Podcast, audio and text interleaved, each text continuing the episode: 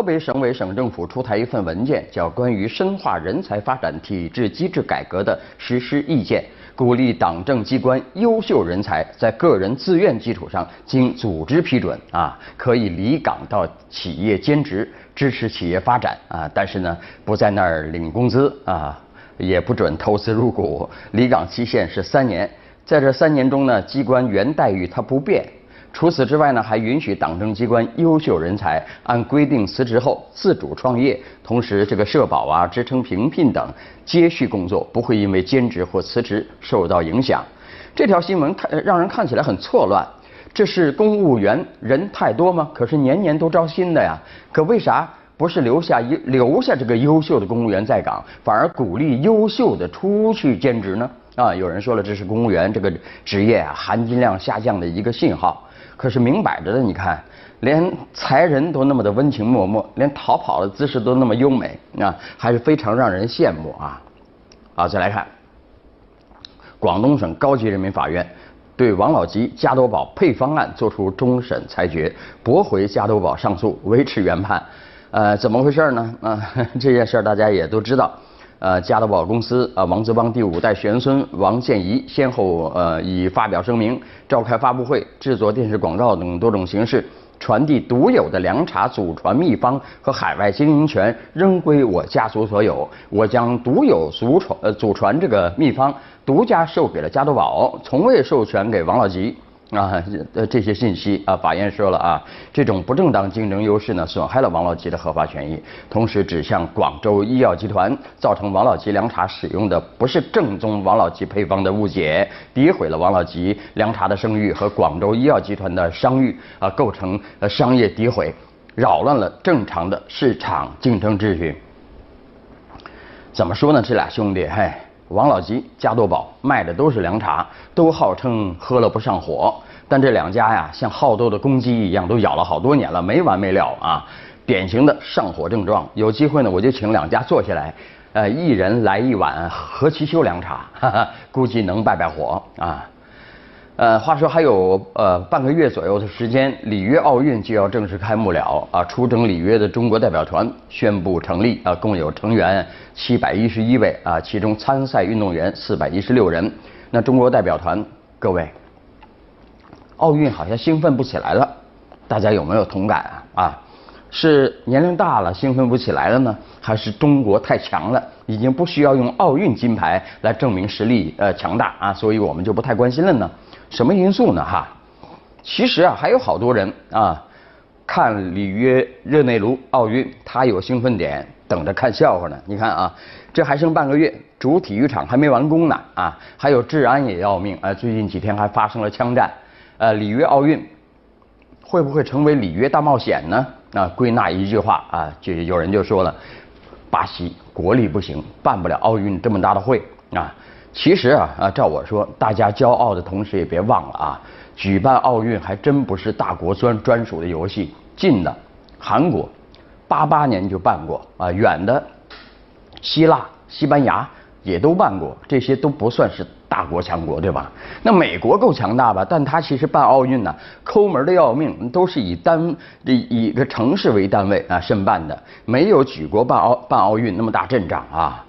呃，巴西依我看呢，不用担心他的能力啊，毕竟人家这个世界杯都办过了，对吧？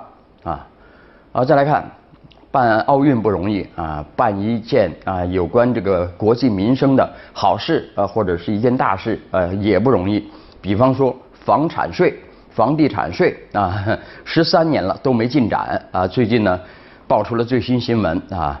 全国人大财经委员会副主任委员郝如玉啊，在这个有个论坛上，他说了，目前房地产税啊还在起草过程中，起草起草起草，操作难度非常之大。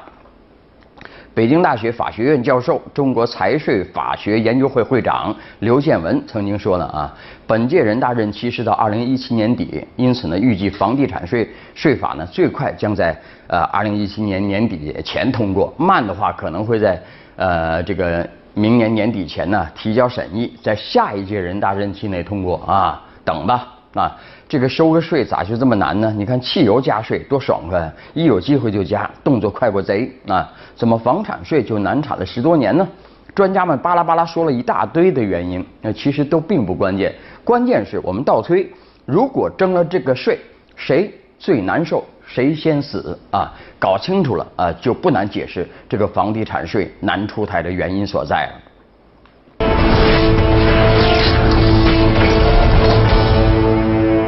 呃，新京报报道，每天夜间十点以后，盗用多家公司营业资质的赌博网站被标注“商业推广”的字样，在百度悄悄上线啊啊！第二天早晨啊，这个又全部下线啊，恢复自然搜索结果。报道说，这类非企客户一晚推广费超三十万啊！就以百度回应啊，说这个所涉网站中的赌博信息呢，都是企业深夜私自违规更改后的内容，已经向公安机关报案，同时加紧收集证据，积极协助调查。哼哼。又出事儿喽！百度啊，南都社论，百度作恶为何屡禁不止？啊，显然显而易见，百度又出事儿了啊！即使万般撇清，还是坐实了有赌博网站在夜里推，呃，悄悄进行首页推广的事实啊！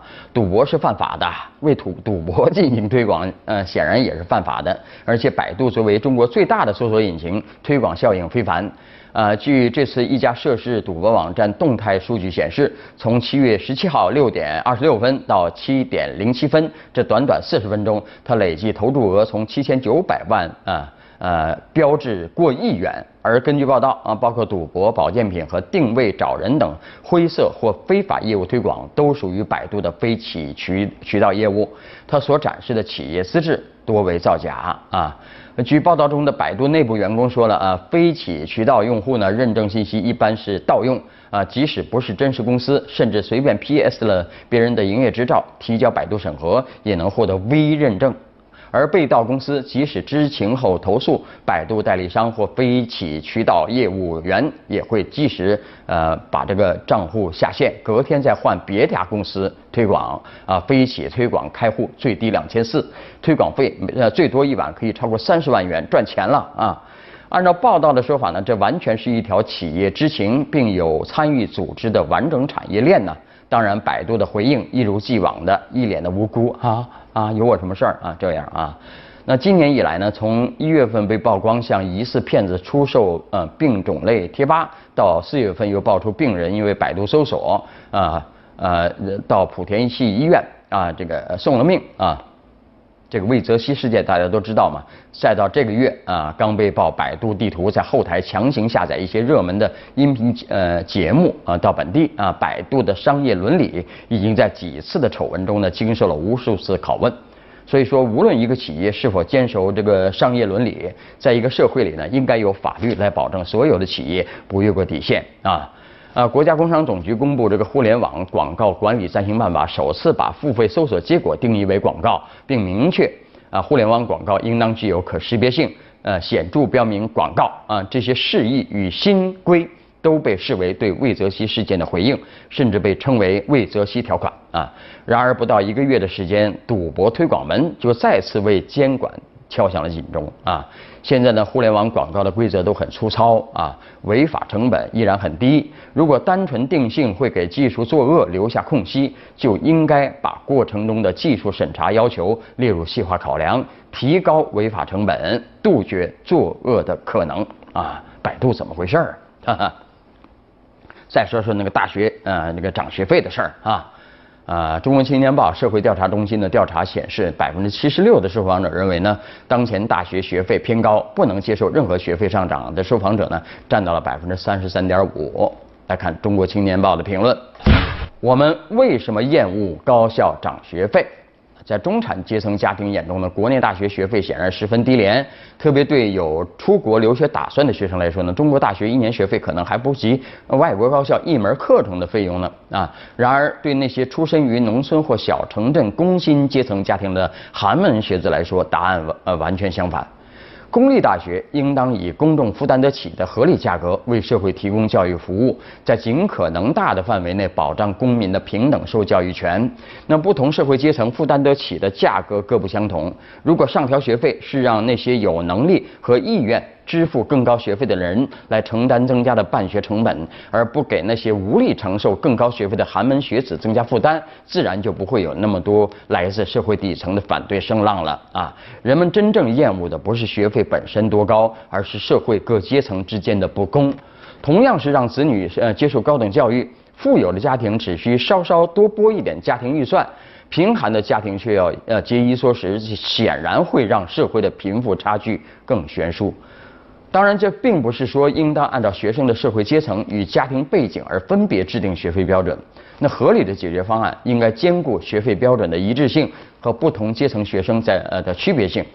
在上调学费的同时呢，主政者也应当注意到不同阶层学生的承受能力差异。啊，及时为那些对学费上涨承受力较弱的学生提供助学途径，这不能止步于在嘴上说加大对困难学生的补助，而要实打实的进行助学金制度的改革才行。那现在这个贫富差距在社会上客观存在，高等教育收费当然不能无视这个事实。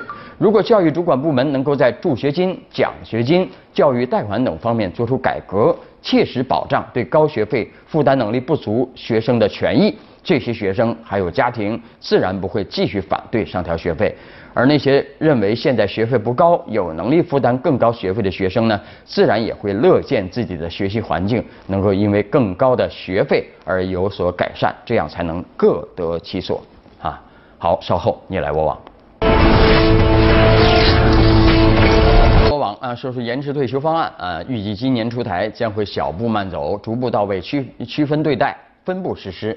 如果二零二二年落地实施，呃，小于等于五十岁女性工人，小于等于五十五岁女性干部和男性工人，啊呃这些规定呢啊，就是将会受到呃退休新政的影响啊。我们来看网友们的围观吧。啊，有位说了，老年人不退休，青年人哪来的岗位啊？青年人都找不到工作，老年人已经干不动，到底谁来做事儿啊？还有一位说，其实相比之下，工作到六十岁还能多领几年工资，六十岁也只是机身体机能开始衰老，还没完全退化，加强锻炼，照样过得跟年轻人一样一样的。那实际上大家要看清形势啊，这个中国的劳动人口呢会越来越少啊，并不存在啊这个退休呃年龄呃延长啊会影响这个青年人就业这个问题。再来看高考录取。呃，陕西师范大学本科新生啊，这个等待录取通知书书时呢，又多一份期待，因为手写录取通知书作为陕西师范大学的传统呢，已经坚持了十年了。有手写的啊，有网友说了，手写录取通知通知书呢啊，有感情，值得珍藏啊。来看大家怎么说啊？有位说了一笔一画，在电子信息化的时代，这样的录取通知书更显珍贵。还一位说了，这种方式很亲切啊啊！收到通知书的同学看到自己的名字是手写的，那多独一无二啊！我们经常是整个办公室谁有笔谁有笔，木有啊，都是手机上、电脑上打了啊。再来看。最近呢，北京飞往义乌的一架国航航班因为故障啊备降这个杭州啊，头等舱八十五岁乘客出现病症，救护车赶到后确认，哎呀，不幸死亡啊。家死者家属表示，飞机上缺乏急救药品和设备，延误了救治啊，国航应当承担责任啊。国航方面说了。呃呃，登机前呢，并未反映刚做完心脏搭桥手搭桥手术，没有告知啊。来看大家怎么围观这事儿啊。